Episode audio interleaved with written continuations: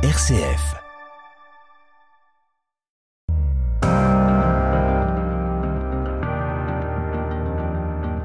RCF, les racines du présent.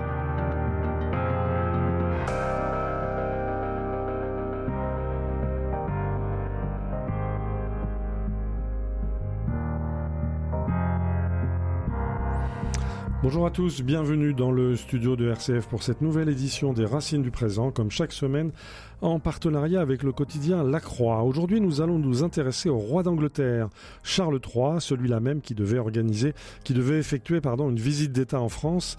Euh, notre intérêt va se porter au-delà de la chronique mondaine sur euh, l'histoire du prince de Galles, comment s'est formée sa personnalité, quelles sont les racines de ses engagements en faveur de l'écologie, de l'économie sociale, du dialogue entre les religions. Va-t-il pouvoir maintenir l'unité du Royaume-Uni, du Commonwealth?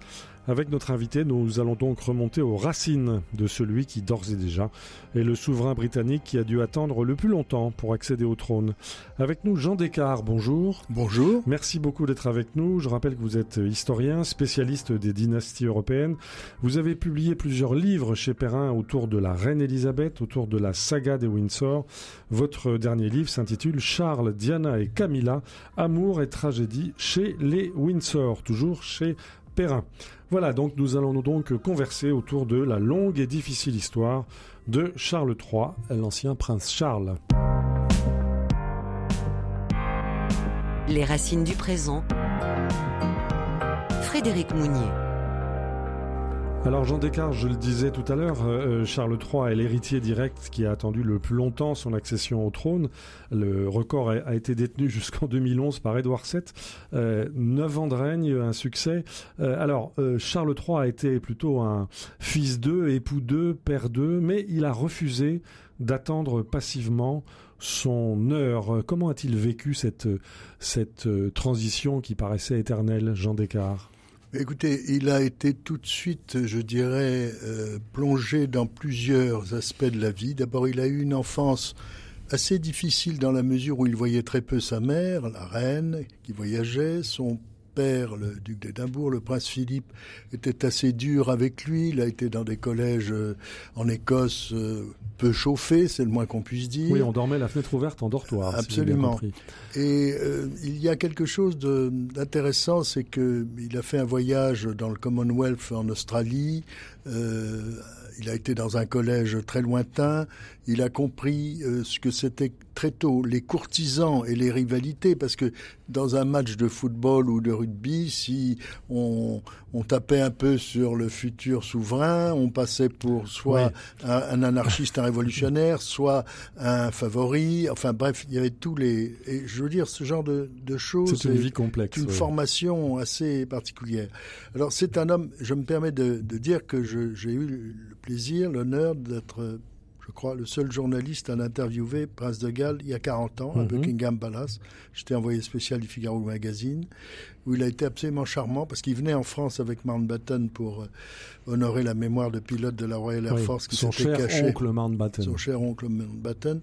Et euh, je fais une chose qui paraît impensable, évidemment, euh, de notre époque, j'ai simplement téléphoné à Buckingham Palace on m'a demandé d'envoyer par fax mon passeport et mes questions.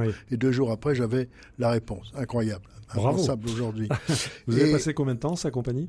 Eh bien, écoutez, euh, deux heures, deux heures et demie. Euh, que je n'oublierai jamais parce que nous avons eu un, un problème technique, bien sûr, quand la technique s'en mêle, on sait ce que c'est. Avec les quatre projecteurs Balcar qui s'arrêtent tout d'un coup, oui. Euh, Scotland Yard n'y est pour rien, bien entendu, c'est la fatalité.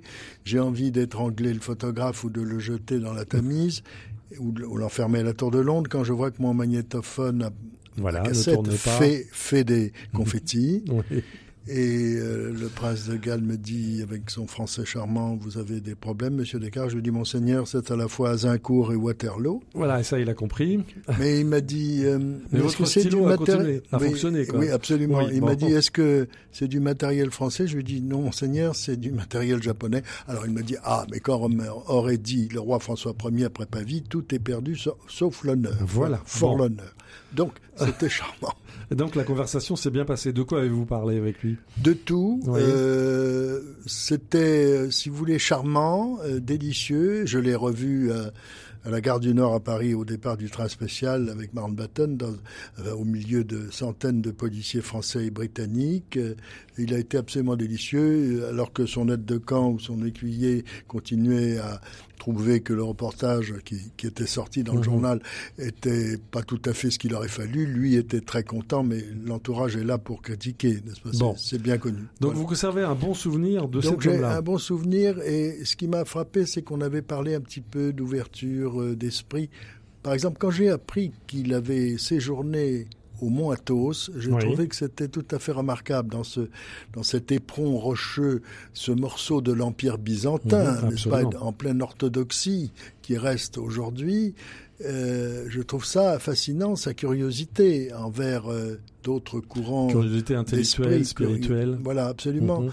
Bon, c'est un, un homme qui a évidemment étudié et joué Shakespeare, bien sûr. On ne peut pas faire autrement au Royaume-Uni. Oui qui a énormément voyagé. C'est, je veux dire, il a attendu bien sûr longtemps, mais rappelons-nous, son arrière-arrière-grand-père, Édouard VII, qui adorait la France et les Françaises en particulier, du moins certaines d'entre elles, et qui était l'artisan de l'entente cordiale en 1904, mm-hmm. venait à Paris pour des raisons un peu coquines. La police disait au cabaretier de Montmartre où le prince de Galles aimait se retrouver, attention, un peu tenu euh, ce soir. Alors c'était avant 1901, donc la reine Victoria toujours. Et un soir, le chansonnier Rodolphe Salis au cabaret du Chat Noir, voyant arriver le prince de Galles, bien sûr il était prévenu, euh, qui commande du champagne pour tout le monde, et lui dit alors monseigneur, cette maman toujours en bonne santé? Le genre de choses. Voilà. Alors Charles a attendu longtemps mais il a été préparé et il faut dire que quand même depuis des mois et des mois avant le décès de sa mère le 8 septembre 2022, il avait le double de tous les documents diplomatiques secrets, ce qu'on appelle les red boxes. Bien sûr, il était déjà parfaitement au courant. Alors, on va remonter le cours de cette histoire, si vous le voulez bien, euh, Jean Descartes. Donc, on rappelle que Charles est né en 1948. Euh, dès ses premiers mois, ses premières années, ses parents voyagent beaucoup, il les voit peu. Euh, on dit qu'il était extrêmement proche de la reine mère, Queen Mum. Oui, il était très proche de sa grand-mère. Euh, qui lui a appris par exemple à regarder et à identifier tous les tableaux des collections de la famille royale, ceux à Buckingham Palace, ceux à Windsor, etc. Mhm.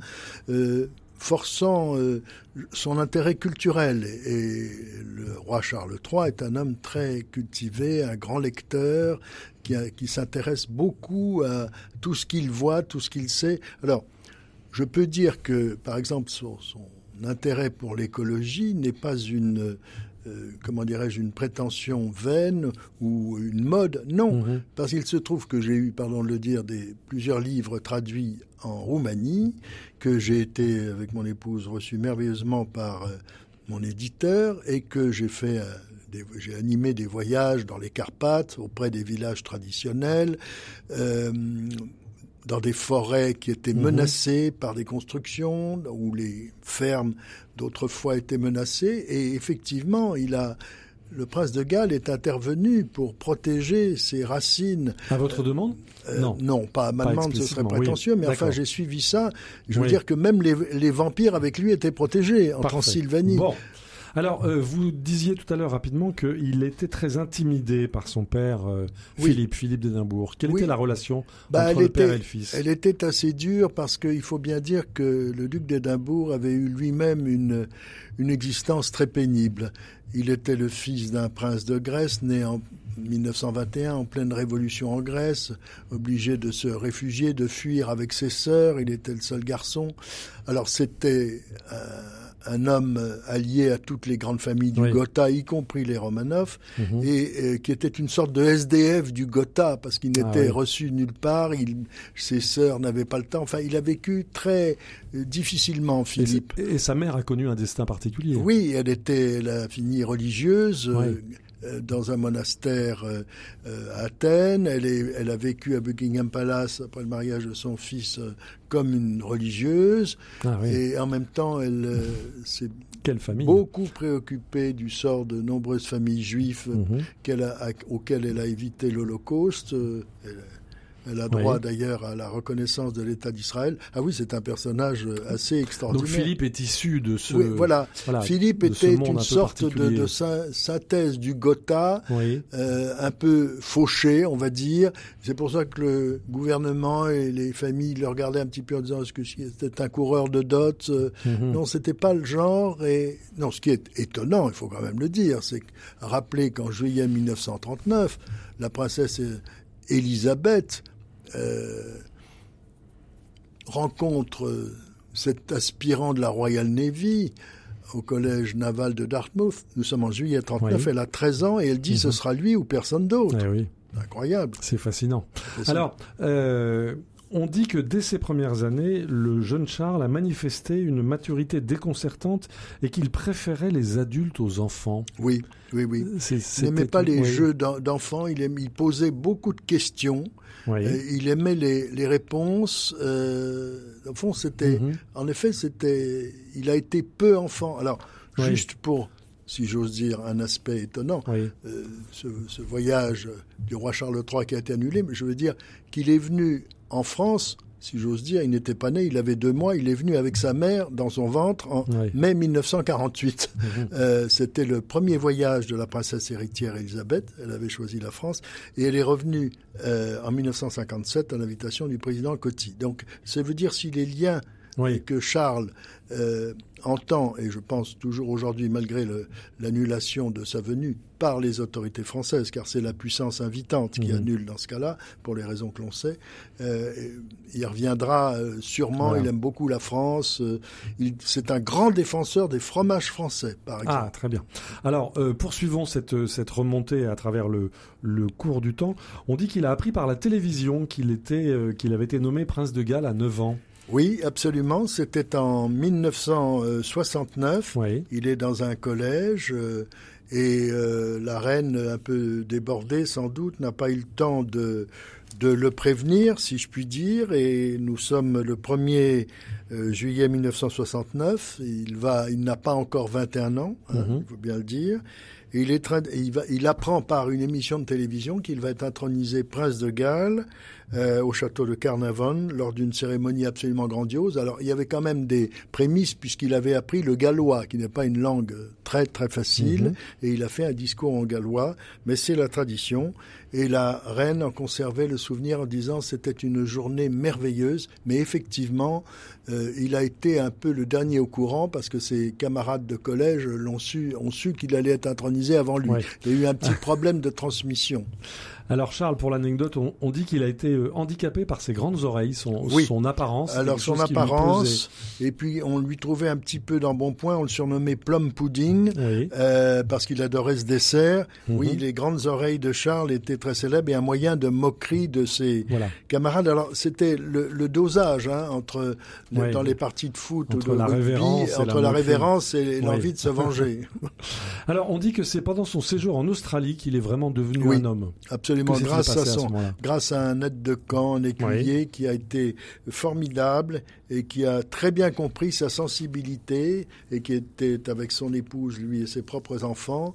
Et en fait, il était parti avec un adolescent et il est revenu euh, sur la terre euh, anglaise au sens mhm. propre euh, avec un un, presque un homme, enfin qui était, qui avait mûri. Il avait gagné en assurance, voilà, il absolument. avait gagné en, Parce que en maturité. Une image de, des longs voyages et des longues absences d'Elisabeth II et Philippe, telle que après un genre Coronation Tour et tous les pays du, du Commonwealth qu'elle devait visiter, car il y en avait beaucoup plus sous sa domination, si je puis dire, à ce moment-là qu'aujourd'hui. Euh, après un voyage de plusieurs mois. Euh, Charles et sa sœur Anne, qu'il adore et qui est très proche de lui, ont simplement serré la main à ces adultes qu'ils retrouvaient oubliant que c'était papa et maman. Ah oui, oubliant. Oubliant. Oui. Ben oui, ils les avaient pas vus depuis des mois et des mois. Et il n'y avait pas les moyens de communication actuels aujourd'hui pour rester en contact les uns avec les autres. Alors en revanche, il y a un homme qui a joué un rôle très important dans la croissance et dans la, la, la montée en maturité de, de Charles, c'est celui qu'il appelait, je crois, son grand-père honoraire, que vous avez évoqué tout à l'heure, Lord Mountbatten, le, le dernier vice-roi des Indes. Oui, qui était un homme très impressionnant que j'ai eu le plaisir de connaître et l'honneur de connaître, qui avait une grande, grande allure, oui, très important, qui a, est intervenu, euh, souvent c'est un peu le, le confident et le, si vous voulez, le, l'intervenant discret qui va euh, servir de père par moment, Mhm. qui est très impressionnant, qui a beaucoup, qui a beaucoup de classe, effectivement, et qui euh, fait très attention à la succession, euh, évidemment. C'est l'homme par qui euh, tout passe, Mountbatten, c'est héros. Alors c'est sous cette sous cette euh, sous l'égide de Mountbatten que Charles suit une formation de pilote, une formation de, Oui. de marin. Oui, oui. C'est dans cet univers qu'il a grandi. Il a craint du reste de ne pas être à la hauteur. Toujours, on, on- Oui. on dit qu'il a commandé une petite unité navale et que il savait pas s'il allait obtenir son diplôme. Oui, oui, parce qu'il avait toujours le complexe de bien faire Oui. et qu'on ne lui facilite pas la tâche, Voilà. ce qui est très honnête de sa part. Et dans toutes les euh, unités militaires où il a fait des stages, terre, air, mer, bien sûr, euh, c'est c'est une préoccupation chez Mhm. lui. Ça a été vraiment réel et une formation supplémentaire, si je puis dire, dans la discipline qu'il apprenait. Et puis à l'âge de, de 22 ans, en 1972, il rencontre une femme, il rencontre Camilla, et Camilla qui peu après va épouser Andrew Parker Bowles. Euh, là, ça a été un moment décisif dans sa vie, Alors, Jean Descartes? Absolument, un moment décisif. En fait, la liaison entre Charles et Camilla a commencé un an plus tôt, en 71. Ah oui. Elle se marie en 72, comme vous l'avez dit, et euh, en 73, pardon. Et euh, c'est un, un chagrin. Il dira j'ai j'ai laissé passer la femme de de ma vie. Ah oui. Euh, Dès donc, cette époque-là. euh, oui, absolument. Mhm. Euh, on les connaissait. Alors, il y a tout de suite une chose à dire, c'est qu'ils avaient tout pour se rapprocher, la- l'amour de la nature, de la chasse, des chevaux, euh, de la pluie. Éventuellement, ça arrive au Royaume-Uni. Toute sûr, composante, toute composante. Du, Royaume-Uni, oui. Euh, et que, que si vous n'aimez pas tout ça, et si vous n'avez pas des bonnes paires de bottes, vous faites comme Madame Thatcher, vous arrivez à Balmoral avec des petits euh, escarpins cirés et on vous conseille de mettre des bottes tout de suite. Mhm. Voilà. Alors je pense que si vous voulez, ils ont su euh, très tôt euh, qu'ils étaient faits l'un pour l'autre, mais que euh, en fait, euh, bah, c'était pas possible. Alors Camilla est devenue l'épouse d'Andrew, Charles a été le parrain du fils de Camilla, Mhm. Tom. Alors tout ça est un peu donne l'impression d'une mutuelle, si je puis dire. Et euh, Camilla, pour résumer, espérait, elle connaissait Diana, elle espérait que Diana ferait l'affaire. Mhm. Alors, si vous voulez, moi je suivi, si j'ose dire, Diana comme journaliste euh, d'assez près, paix à son âme, mais Diana était une femme qui pensait à sa médiatisation pour exister, Mhm. n'arrêtait pas. Moi, je l'ai vu comme journaliste. Si vous voulez convoquer des Oui. journalistes, dire venez, vous pourrez faire une photo de moi dans trois jours, vous serez tout seul. Le photographe arrivait, ils étaient 15. Bon, bref. Euh, et qui a commis, à mon avis, une très grave erreur. Elle n'a cessé de critiquer publiquement Charles assez rapidement. Euh, on comprend, on Oui. sait pourquoi, mais elle ne devait pas le faire publiquement. Lui n'a jamais, quoi qu'on en pense, critiqué Diana ou il ne l'a jamais démoli. Elle ne s'est pas privée, on le sait, y compris sur la base de documents faux et tout.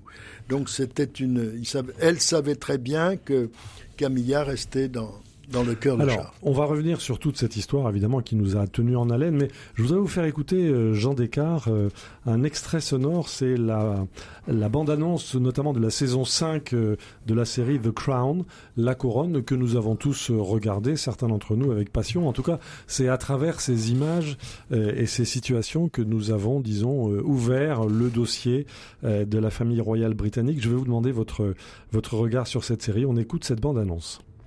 À la lumière des événements de ces douze derniers mois, j'ai peut-être plus de matière à réflexion que les autres années.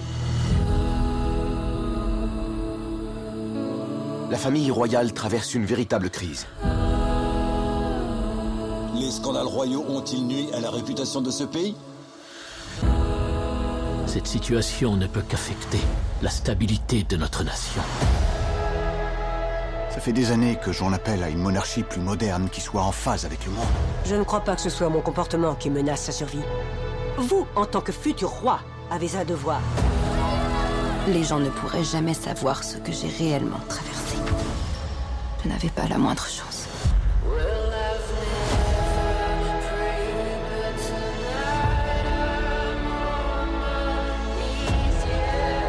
Elle est au bord de l'implosion à cause de la façon dont elle pense avoir été traitée. Il la voit comme une menace. N'oubliez pas de respecter une condition, la seule règle à observer. Demeurez loyal à cette famille. Vous voulez dire me taire Oui, c'est un système. Pour le meilleur ou pour le pire, nous sommes tous coincés dedans. J'ai l'impression que tout est sur le point d'exploser. Il suffit qu'elle ouvre la bouche et elle lance des grenades. Elle veut détruire le temple. Vous avez le feu vert. Mais qu'est-ce qu'elle a dans le crâne? Il n'est plus question que je me taise. Je me battrai jusqu'au bout. Comment en est-on arrivé là? Voilà, on se souvient de cette, euh, cette série euh, The Crown. On a entendu cette, euh, cette bande-annonce en français, celle de la, de la saison 5, c'était sur Netflix.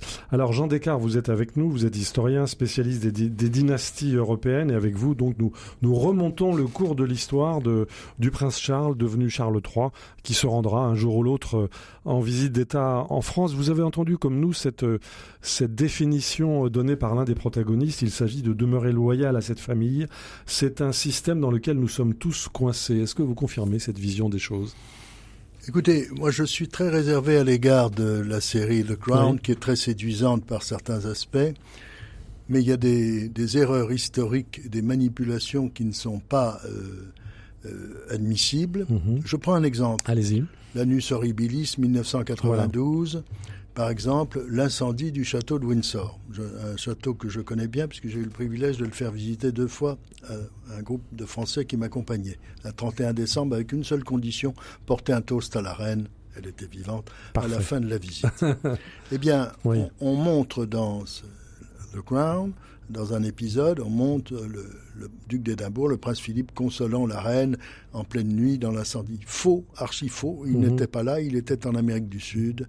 Et c'est euh, Andrew qui était là par hasard, le prince qui a organisé avec les pompiers les premiers sauvetages. Donc, si vous voulez, il y a des erreurs factuelles de date, oui. de personnes ça me gêne beaucoup. Alors évidemment, pour des gens qui n'iront jamais visiter Windsor, même mmh. pas à Londres, mais qui veulent rêver en dehors de la presse magazine, c'est fascinant. Mais il y a eu des avertissements qui ont été lancés et même le gouvernement euh, s'en est mêlé juste au moment du décès d'Elisabeth II en disant qu'il faut mettre un avertissement mmh. en début de projection car il y a des erreurs factuelles Alors, graves. Nous avons bien pris en compte cet avertissement, voilà. Jean Descartes, et nous vous en remercions.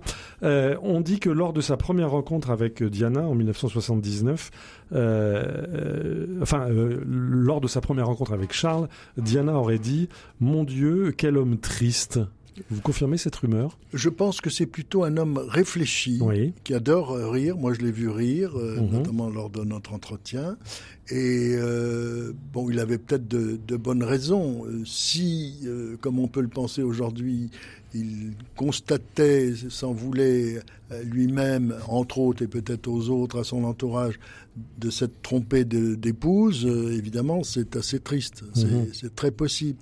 Mais j'insiste bien, hein, il n'a jamais euh, voulu nuire à Diana et elle n'a cessé de, de, le dénigrer, il faut quand même -hmm. le dire.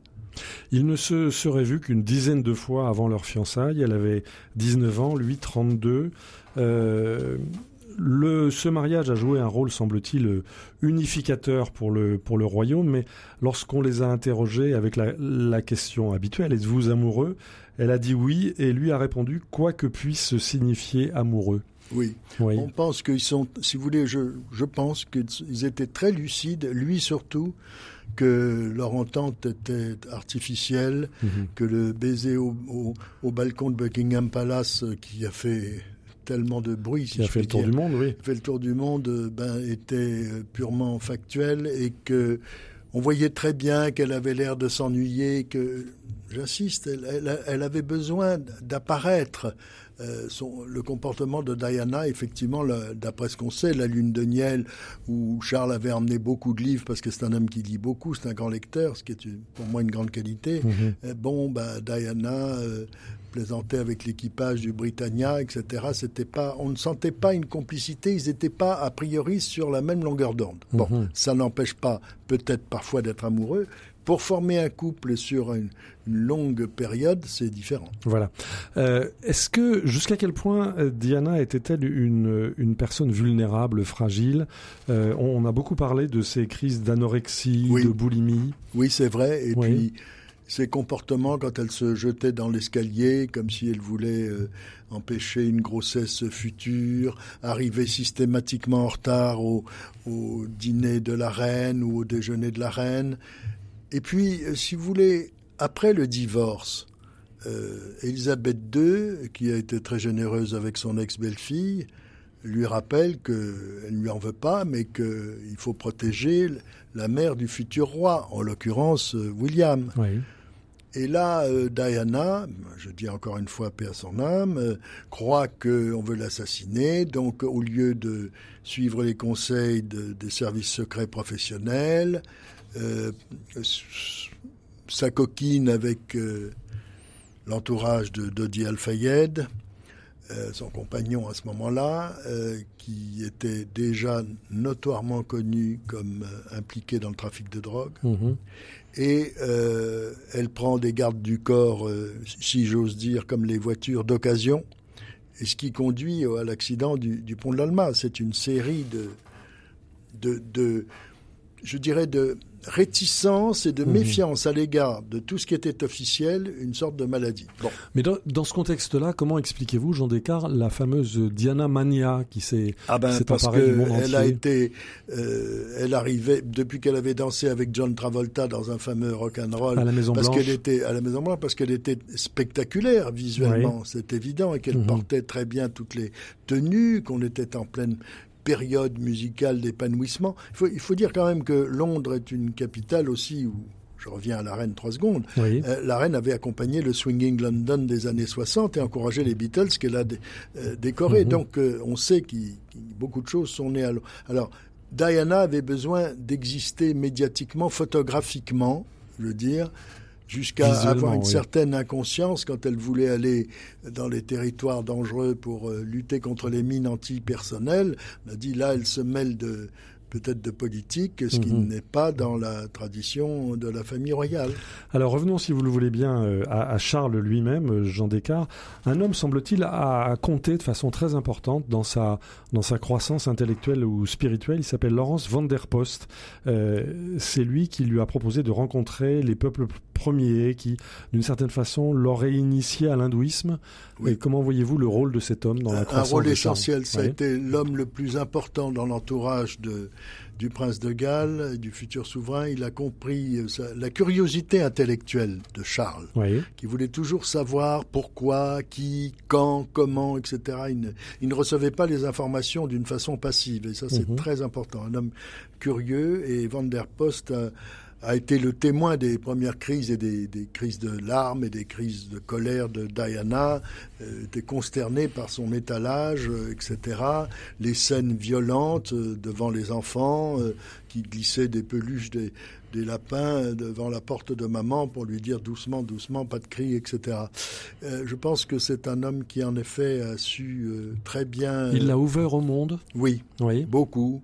Et Charles est un homme, euh, le prince de Galles était déjà très cultivé, un homme lisant beaucoup, avec euh, mais il faut tout de même dire, et ça a été le cas pour euh, la future Élisabeth II, que en même temps, au fur et à mesure que le temps passe, vous vous rapprochez de ce pouvoir constitutionnel qui n'est pas celui du gouvernement, et le roi, le souverain, n'est ni de droite ni de gauche, il écoute les propositions du gouvernement depuis les mhm. accords euh, constitutionnels avec la reine Victoria, et euh, il demande si c'est la bonne manière, si c'est le bon moment.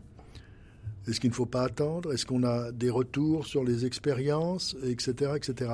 Et il a appris euh, très tôt ça. Alors, quand il était prince de Galles, il pouvait exploser contre le délire de certains architectes ou certains. certains l'ont du reste surnommé Action Man. Action Man, un, homme d'action. Un homme d'action qui envoyait avec, euh, avec son stylo à encre des, et son écriture dite de patte d'araignée, euh, des, des, stylos avec lesquels il a souvent eu des problèmes, y compris il n'y a pas longtemps. C'est vrai, on l'a vu partout, On l'a vu, mhm. etc. Bon, mais le souverain reste muet.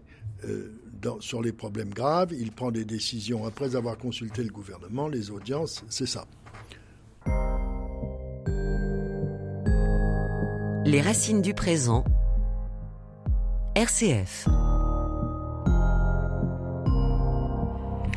Au micro Frédéric Mounier, nous sommes aujourd'hui en compagnie de l'historien Jean Descartes euh, qui nous initie à la vie euh, du prince Charles devenu euh, Charles III, celui-là même qui fera un jour une visite d'État en France. Alors on l'a vu, cet homme a connu une enfance compliquée, difficile, euh, sa vie avec Diana aussi a été pour le moins singulière, compliquée et difficile. On a vu que c'est un, euh, à travers ce que vous nous en dites, euh, Jean Descartes, vous qui l'avez rencontré, c'est un homme intellectuellement attentif, ouvert.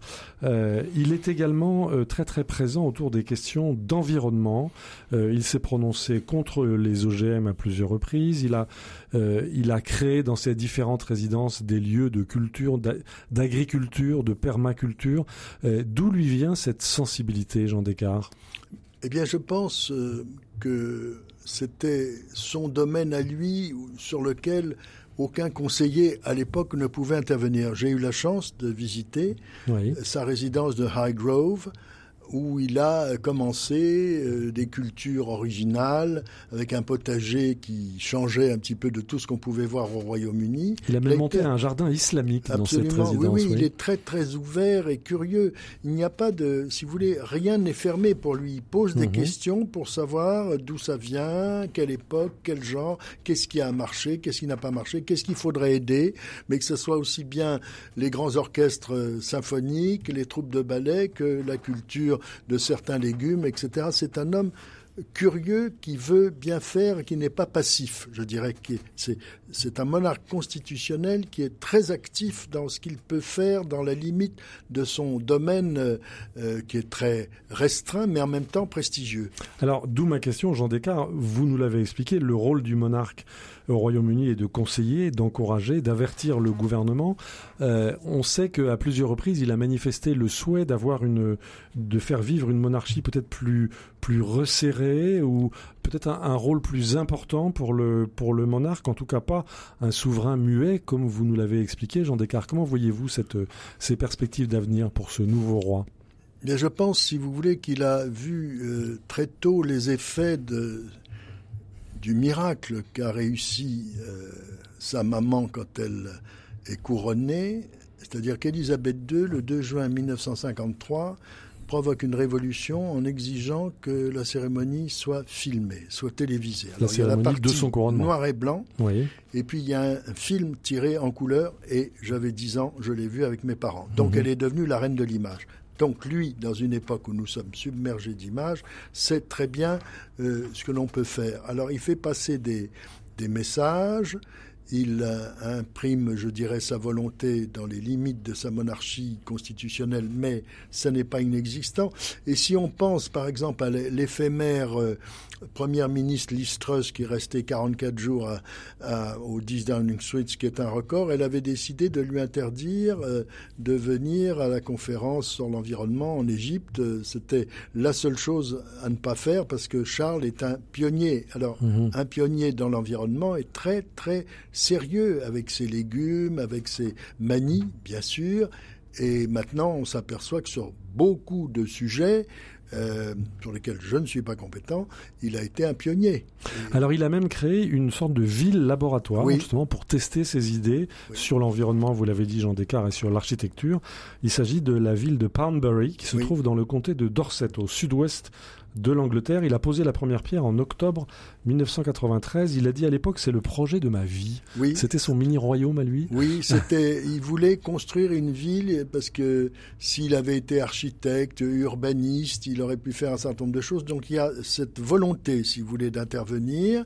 Et il a réussi quelque chose de formidable dans cette ville de Poundbury. Vous l'avez visité Je l'ai visité. Alors, c'est comment bah, C'est très étonnant parce mhm. que c'est de l'urbanisme bien conçu. Effectivement, en évitant des délires de tours euh, excessives, en, prévoyant euh, la place de jardins, de, d'espaces verts bien conçus, des éclairages. Enfin, tout ça, est, il, est toujours euh, très sérieux, mhm. très consciencieux. C'est c'est pas du tout quelqu'un de laborieux, mais c'est quelqu'un de consciencieux qui veut que les choses soient bien faites. Mais alors, jusqu'à quel point va-t-il accepter de rester en retrait? Alors, ça, pour le moment. Parce que le Royaume-Uni vit en ce moment des crises au moins aussi importantes que la crise sociale en France. Oui. Euh, les grèves sont importantes, l'inflation est importante, le, peuple est inquiet, les conséquences du Brexit. Très inquiet. Et, je, et je, pense, euh, alors nous parlons alors que son voyage en France a été annulé. À, à l'initiative des autorités françaises qu'on comprend vu les débordements que nous avons vus et qui sont inadmissibles et qui donnent une image de la France absolument catastrophique. Euh, je pense que le roi Charles III a dû être très déçu, mais s'est remis la décision au souhait du président Macron mais il veut, Charles, certainement, Charles III, se retourner vers l'Europe, éliminer ou compenser les effets du Brexit qui ont été catastrophiques. Mais il n'a pas les moyens constitutionnels de revenir sur le Brexit. Non, mais il peut suggérer au gouvernement diverses mesures. Et alors, si vous voulez parler des mesures sur euh, les zones de pêche, sur l'immigration clandestine, il y a des moyens de Ce sont rapprocher un difficiles. la vie avec le voisin d'en face, si je puis dire même si, euh, bien sûr, l'entente franco-britannique n'a pas toujours été euh, rêvée. Mais je veux dire, je pense, par exemple, euh, à la mémoire de son arrière-grand-père, le roi George V. pourquoi y a-t-il une avenue George V à Paris? Les gens ne le savent pas. Mhm. Eh bien, elle a été baptisée ainsi en 1918. Elle s'appelait avant avenue de l'Alma.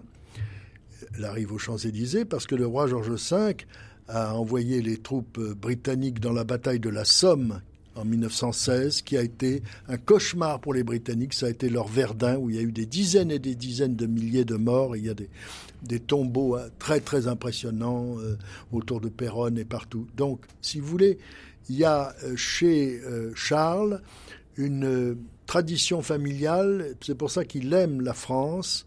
a toujours eu une curiosité envers la France. Il voulait donc se rendre aussi à Bordeaux pour inaugurer un nouveau consulat. Et euh, on sait très bien que c'est un, voisin. Il y a eu, avec euh, l'entente cordiale des accros, bien sûr, des rivalités. Il y a eu euh, bah, il n'y a pas si longtemps l'affaire des sous-marins en Australie. il y a beaucoup de dossiers tendus, dossiers de part et d'autre de la Manche. Mais je les pense migrants, que, les zones de pêche, les sous-marins. Je, pense qu'il est l'homme qui va essayer du fond de son cœur de remédier à certains de ses problèmes. Les racines du présent, Frédéric Mounier. Nous sommes aujourd'hui en compagnie de l'historien Jean Descartes, spécialiste des dynasties européennes et en particulier euh, de la, de la famille des Windsor et nous évoquons euh, le prince Charles, le, roi euh, Charles III qui viendra un jour en France et nous essayons de, de, mieux comprendre la personnalité, la croissance historique, mentale, peut-être spirituelle de cette de cet homme. Alors justement, sur le plan spirituel, euh, il se trouve que, euh, et ça c'est quelque chose qui est tout à fait, euh, tout à fait singulier pour nous autres Français, ce monarque est aussi le défenseur de la foi. Il est à la tête de l'Église anglicane. Est-ce que vous pouvez nous rappeler en deux mots en quoi consiste ce rôle du monarque britannique, Jean Descartes, sur le plan religieux? Eh Bien écoutez, c'est une monarchie en effet chrétienne, avec le souverain reçoit une onction sacrée, c'est très important, c'est très rare aujourd'hui. Euh, il y a une philosophie, si vous voulez, du roi religieux qui vient de très longtemps. Alors, dans l'histoire britannique, que je n'évoquerai pas ici, ce serait vraiment trop long, mais la bataille entre les protestants et les catholiques a été ce que l'on sait. Rappelons-nous Élisabeth Ier et Marie Stuart, par exemple. Mais le, roi est très attaché à, la tradition euh, anglicane. Il est le chef de l'Église anglicane, euh, entouré de grands évêques, de grands archevêques, de grandes autorités. Bon, on efface un peu les spasmes du, côté de Henri VIII dans l'histoire. Euh, il est certain que c'est un homme qui aime la vie de l'esprit et mhm. qui ne, ne peut pas vivre, si vous voulez, sans croire en un Dieu. Alors, euh, il succède, sur le plan du nom, Charles III succède à un Charles II qui avait connu les batailles au XVIIe siècle très difficiles mhm. entre les catholiques et les protestants. Bon, on sait que c'est le protestantisme, enfin anglican, qui l'a emporté. C'est très important. Il doit être euh, couronné et sacrée, comme l'avait été sa mère. Et c'est rare aujourd'hui à notre époque. Certes. Alors on sait que à quel point la communion anglicane est éclatée et vit des difficultés extrêmement importantes aujourd'hui. On sait aussi que Charles est très ouvert, vous l'avez dit Jean Descartes, euh, à, la grande diversité des religions et des, et des confessions religieuses dans le monde. Euh, comment, à votre avis, euh, jouera-t-il son rôle de, de défenseur de la foi à la tête de cette Église anglicane quand même assez divisée aujourd'hui? Mais je pense en intervenant très discrètement, c'est certain, en voyant les gens qu'il faut voir euh, sans faire euh, des effets. Euh, il y a des particularités en Écosse, par exemple, le catholicisme est très important en Écosse, donc il y a des habitudes, il y a des tolérances, mhm. il y a une coexistence. Bon, les, les rapports avec les Irlandais du Nord, on le sait, c'est pas toujours simple, mais il y a une nécessité de la foi et on l'a vu euh, dans la tradition aux funérailles de, sa mère. C'était c'était manifeste. C'était manifeste mhm. et donc je ne le vois pas. Euh, si vous voulez, s'affranchir de cela. Alors, ça n'apparaît pas systématiquement, automatiquement, parce que la population voit la réalité quotidienne. C'est mhm. vrai, les difficultés de la vie, comme ont beaucoup d'Europe aujourd'hui, mais je pense qu'il est un homme qui a suffisamment de réflexion, à son âge. Il sait très bien, par principe et par définition, que son règne sera évidemment beaucoup plus court que celui de sa mère, et qu'il n'a pas de temps à perdre, mais qu'il va... Il n'a pas de temps à perdre, oui. Non, sûrement pas.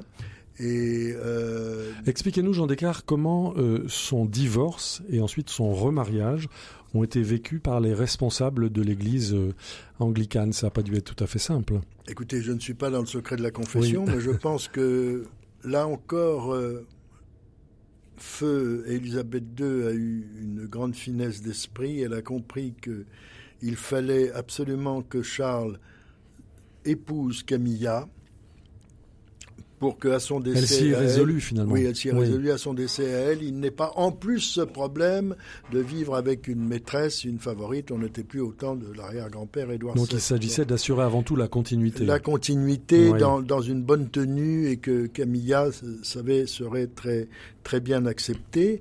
Euh, voilà. Et quel retour du destin pour Camilla quand même. Oui, c'est assez qui a extraordinaire. Été banni pendant toute une période. Banni et qui a été considérée, je le montre dans mon livre, comme la méchante femme, la briseuse de ménage, celle qui a été haïe, qui ne pouvait plus sortir, faire ses courses sans être insultée. Enfin, c'était la, la maîtresse atroce. C'est une revanche. Alors, c'est Charles et Camilla, c'est un roman incroyable. On n'oserait pas.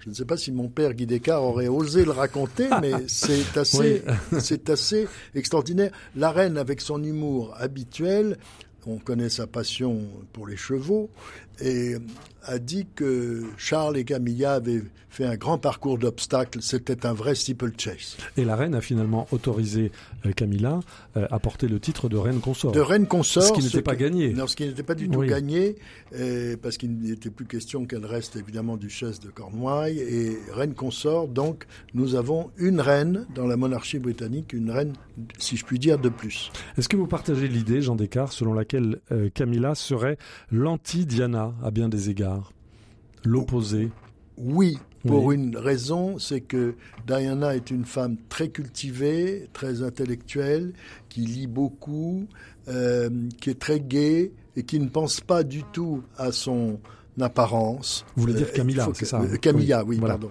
Une femme cultivée mhm. et qui n'a jamais euh, comment dirais-je, construit sa légende sur son apparence. C'est une femme qui lit, qui adore le théâtre, le cinéma, la musique, euh, vraiment euh, quelqu'un de qui est une complice intellectuelle de, son mari. Et euh, elle a mhm. vécu donc le cauchemar qu'on lui jette des œufs pourris, qu'on ne veuille plus lui parler. Elle a vécu toutes les phases de la mauvaise femme, mhm. et c'est extraordinaire, c'est romanesque comme vengeance qu'elle devienne la reine auprès de son époux. Alors vous qui êtes spécialiste des dynasties, Jean Descartes, est-ce que vous confirmez que l'arrière-grand-mère de Camilla, Alice Keppel, a vécu une histoire d'amour avec Édouard, prince de Galles, qui deviendra Édouard VII en 1901, à la mort de sa mère, la reine Victoria? Exact, et euh, qui pourrait être... Euh, le père de cette Sonia Keppel, dont officiellement le père était Monsieur Kubit, c'est l'acte de naissance qu'il a dit, mais c'est assez extraordinaire, quelques 70 ans plus tard, de retrouver une situation de famille, euh, une habitude de, de maîtresse royale qui devient épouse. Enfin, c'est formidable parce que l'arrière-arrière-grand-père de Charles, donc, a eu une maîtresse qui était déjà dans la famille, Keppel, et euh, la grand-mère de Camilla, donc l'arrière-grand-mère de Camilla. Euh, bon, voilà. Alors, quelle histoire mais C'est formidable. Cette histoire euh, n'est pas finie. Cette histoire connaît des rebondissements. Alors, on va faire un peu de chronique familiale, si vous voulez bien, Jean Descartes. Évoquons quelques instants la, longue, la lente descente aux enfers du prince Andrew, qui a été compromis donc dans les scandales sexuels du milliardaire américain oui, ça Epstein. Ça, c'est effrayant parce que c'est indéfendable ça a été un cauchemar pour, euh, pour la reine. Et euh, c'est vraiment euh, à tout point de vue. Vraiment, là, on, est gâté en matière de scandale. heureusement, il y a quand même des, aspects positifs. On a vu que Charles, le roi Charles, avait titré son frère Édouard duc d'Édimbourg, le titre porté par son père, ce qui était très important pour compenser. Oui, les, les scandales de sexe qu'on a eus sont typiquement, je dirais, britannique entre guillemets d'une certaine façon, bah, c'est-à-dire toujours avec des, des excès mhm. euh, et, une tendance à, ce que ça se passe en liaison avec les États-Unis ou si vous voulez, bon, euh, il y, avait euh, a priori, disait-on, beaucoup plus de relâchement des mœurs. quant à, au drame de Harry et Meghan. voilà, alors du côté des enfants de Charles, c'est compliqué également. Bah, Harry et Meghan se sont retirés de la se sont retirés de la famille royale. En ah, ils se sont retirés, mais alors il faut bien comprendre. Est-ce qu'on les a licenciés ou est-ce qu'ils se sont retirés? Ils ont fui. Ils ont fui. Euh, et mhm. c'est très grave parce qu'il faut bien rappeler ce qui s'est passé. Ils ont fui alors que l'explosion de la pandémie arrivait en 2021. Ils sont partis sans prévenir la reine pour les États-Unis, pour la Californie, euh, oubliant les, les traditions et ils se sont américanisés et Harry a fini par, euh, si vous voulez, euh, n'être pas seulement le suppléant, mais le suppliant et raconter euh, ses cauchemars, ses craintes. Mais il oublie une chose, c'est que lorsqu'on va chez le psychanalyste, la conversation dans le cabinet reste secrète. On ne mmh. l'étale pas dans un livre ou dans des films. Donc à vos yeux, il s'agit bien d'une dérive, Jean Descartes. C'est une dérive et je pense que, alors, au moment où, nous parlons, euh, on sait que le roi Charles III euh, en a fait des SDF au Royaume-Uni en les privant de l'usage de la résidence de Frogmore Cottage dans le parc de Windsor. Euh, voilà. Alors, serait-il invité au sacre et au couronnement? On l'a dit. au moment où je vous parle, mm-hmm. on ne le sait pas. Ce serait bien et en même temps, je pense que Harry et Meghan ne vont pas quand même pouvoir continuer à se plaindre et à geindre et à se lamenter et à percevoir des millions de dollars. Mhm. Alors, euh, Meghan a, prétendu que la famille royale avait fait euh, acte de racisme à son encontre. Ça, me paraît... totalement délirant et faux parce que quand on voit la composition du Commonwealth, quand on voit l'entourage euh, qui était l'entourage de la reine avec son lord chancelier qui était un personnage d'Afrique, c'est impossible d'avoir été raciste dans cette mhm. famille. Les racines du présent. RCF. Alors Jean Descartes, vous êtes avec nous, vous êtes spécialiste de la, des dynasties, spécialiste de la famille des, des Windsor. Votre dernier livre s'intitule Charles, Diana et Camilla, Amour et tragédie chez les Windsor. Alors euh, l'ultime consolation de Charles, c'est quand même, si je vous ai bien entendu, euh, Jean Descartes, c'est son fils aîné William. Oui, qui est Futur qui remplit toutes les cases, comme on dit aujourd'hui, et qui me paraît... Euh, formidable, bien dans son rôle de, prince de Galles, avec l'épouse qu'il lui faut. Kate Middleton. la ravissante Kate Middleton. qui sont cultivés. Ils sont venus en France voir les grands musées français, par exemple. Et en même temps, ils, ne, ils se préparent bien à leur rôle. C'est sympathique. Je rappelle que lors du mariage de William et Kate, euh, la reine, c'est encore un, cas extraordinaire de son humour et de son adaptation à son monde, avait accepté que le quatrième étage de Buckingham Palace soit transformé en boîte de nuit. Mhm. Mais elle est allée passer la nuit à Windsor parce que c'était plus calme. Oui, c'était plus calme. Et je pense que on voit très bien que William et Kate bah, montent d'un cran mhm. En étant les princes de Galles, mais dans leur rôle. Forcément, aujourd'hui, c'est le futur souverain. Alors, il y, a un autre caillou dans la chaussure de, Charles qui a été, euh, euh, dont s'est fait l'écho notamment la série The Crown sur Netflix, dont vous avez dit tout le mal que, que vous pensez tout à l'heure, Jean Descartes. Euh, Charles a-t-il, à un moment donné, souhaité que la reine abdique? Je ne le crois pas, pour la bonne raison que la reine était une femme de parole. Et je rappelle que le 21 avril 1942, le jour de ses 21 ans, elle se trouvait au Cap en Afrique du Sud et elle a fait une déclaration extraordinaire disant que ma vie soit longue ou courte, je serai jusqu'au bout à votre service. Et l'abdication était un est un cauchemar dans la famille royale britannique. Le souvenir de Édouard VIII et Wallis Simpson. Oui, on dit que la reine-mère a été traumatisée. Absolument. Ça a été euh, quelque chose d'épouvantable. D'ailleurs, au moment où nous parlons, on remet en état ce qu'on appelle la Villa Windsor à Paris, c'est-à-dire la, la maison à, près de Bagatelle, dans le bois de Boulogne, où l'ex et éphémère roi jamais couronné, Édouard VIII et sa maîtresse, la sulfureuse Wallis, euh, ont vécu. Mhm. Et euh, non, ce cauchemar, euh, si vous voulez, de l'abdication, c'est jusqu'au bout, je serai à votre service. C'est une parole, c'est un engagement, et je pense que Charles, sauf une maladie épouvantable, intraitable, a hérité de sa mère cette volonté, cette détermination ce besoin d'être au service du peuple. Au service du peuple britannique. Alors, le peuple français euh, euh, vit quand même une certaine fascination. On sent bien qu'au moment des obsèques de Élisabeth II, le temps s'est comme suspendu en France. Tout le monde regardait les, les, les célébrations à la télévision. Euh, comment vous expliquez, Jean Descartes, cette fascination du peuple français, euh, révolutionnaire, républicain, athée, anticlérical, euh, pour cette famille, cette famille royale, religieuse, ancienne? Comment vous expliquez ça? Bah, Si vous par le fait que tout de même, l'histoire de la France ne commence, pas avec l'exécution de Louis XVI, contrairement à ce que pensent un certain nombre de gens. En mai 1948, la princesse héritière vient en France. Elle est acclamée. En 1952, elle revient en, pardon, en 1953, elle revient, 53-54, elle revient en souveraine. Euh, elle a été le dernier chef d'État accueilli par 100 coups de canon aux Invalides. Il y a une fascination, on l'a vu euh, sur les Champs-Élysées, on l'a vu en voiture découverte avec le président Coty, avec le président Auriol, etc.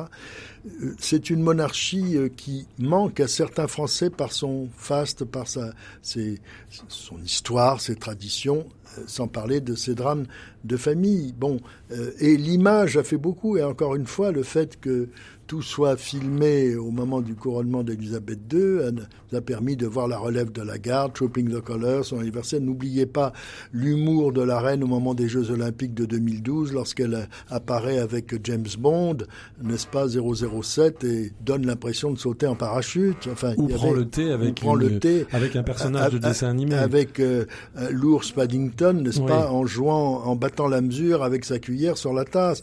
Donc je pense que Charles a un certain humour. Euh, je le sais parce que je l'ai vu euh, de près, euh, réagissant à une situation qui était un peu délicate en ce qui me concerne, un mhm. problème technique pendant notre interview. Et voilà, bon, ça demande du renseignement, c'est beaucoup de travail. La monarchie constitutionnelle est un travail permanent. Je me souviens d'un séjour à Londres où on montrait la fenêtre de Buckingham d'un des bureaux de la reine. Il était 11 heures du soir et les gens disaient Ah, euh, la reine n'est pas contente du dossier qu'on lui a remis, elle va demander des explications. La Mhm. conscience. euh, Demander des explications, c'est peut-être ça la monarchie, C'est ça. la monarchie britannique. Où fait-on Où Oui. va-t-on Est-ce que c'est la bonne mesure, etc. Alors on arrive bientôt au terme de cette conversation avec vous, Jean Descartes, autour de la personne et de l'itinéraire de Charles, de Charles III, euh, l'ancien euh, prince de Galles. Il y, a, il y a un aspect qu'on n'a pas encore euh, évoqué, Jean Descartes, c'est l'intérêt de, de Charles pour euh, l'économie sociale, euh, l'intérêt de Charles notamment à travers son euh, l'une de ses fondations, le, le Princess Trust, à travers laquelle il a aidé près d'un million de jeunes défavorisés à se, à se former, à trouver un emploi, à fonder une entreprise. Est-ce que c'est important pour lui, ce, Oui, ce type de très important parce que si vous voulez, Charles a vu les et a su et on lui a raconté et on lui a montré les effets de la période euh, pendant laquelle sa maman est devenue la souveraine. C'était l'après-guerre, le temps des restrictions, Mhm. n'est-ce pas? En 47, lorsque la princesse Elisabeth épouse Philippe, il y a encore des rationnements de coupons. Elle est obligée d'en demander à ses copines, Et une- Elisabeth. Et une partie de Londres est détruite. Voilà, Oui. une partie de Londres est détruite. Mhm. Euh, L'éclairage manque, beaucoup de choses manquent. Je, je rappelle que pendant la guerre, elle avait droit au rationnement de toute la population, un œuf le dimanche seulement. D'où la préoccupation sociale de Charles. De Charles, qui Mhm. déteste le gaspillage, Oui. euh, qui déteste... Il euh, éteint derrière lui en quittant une pièce. Voilà, oui. Oui. Et je le comprends très très bien. Parce que quand on a vécu. Et puis, euh, si vous avez un pot de confiture qui n'est pas fini, on vous le resserre le lendemain matin pour le finir. On ne Mhm. va pas en ouvrir un autre. Oui. Et c'est une bonne leçon, je trouve. Un grand merci à vous, euh, Jean Descartes, pour euh, avoir contribué à, brosser ce portrait de, de Charles. Grâce à vous, je crois que nous en, nous, nous en savons. euh, c'est moi qui vous remercie de votre accueil. Euh, Charles III, donc le, le roi d'Angleterre, euh, ancien ex-prince Charles, ancien euh, prince de Galles, nous avons parcouru avec vous euh, cet itinéraire, ce, ce, à partir de ce petit garçon un peu en difficulté, avec des grandes oreilles, qui n'était pas à l'aise, qui voyait très peu ses parents, qui n'était pas à l'aise avec ses, avec ses condisciples, qui a vécu dans un, dans un pensionnat des de vie très très difficiles, et puis qui a vécu cette incroyable histoire d'amour contrariée, euh, qui a vécu ce mariage imposé avec Diana. On a bien compris euh, où penche votre cœur, Jean Descartes. Il penche plutôt du côté de Charles que de celui de Diana. Je rappelle euh, le titre de vos différents livres, La saga des Windsor chez Perrin, pour la reine, hommage à, Éli- à Élisabeth II également chez Perrin, et puis euh, tout récemment paru, Charles, Diana et Camilla, Amour et tragédie chez les Windsor, c'est également chez Perrin.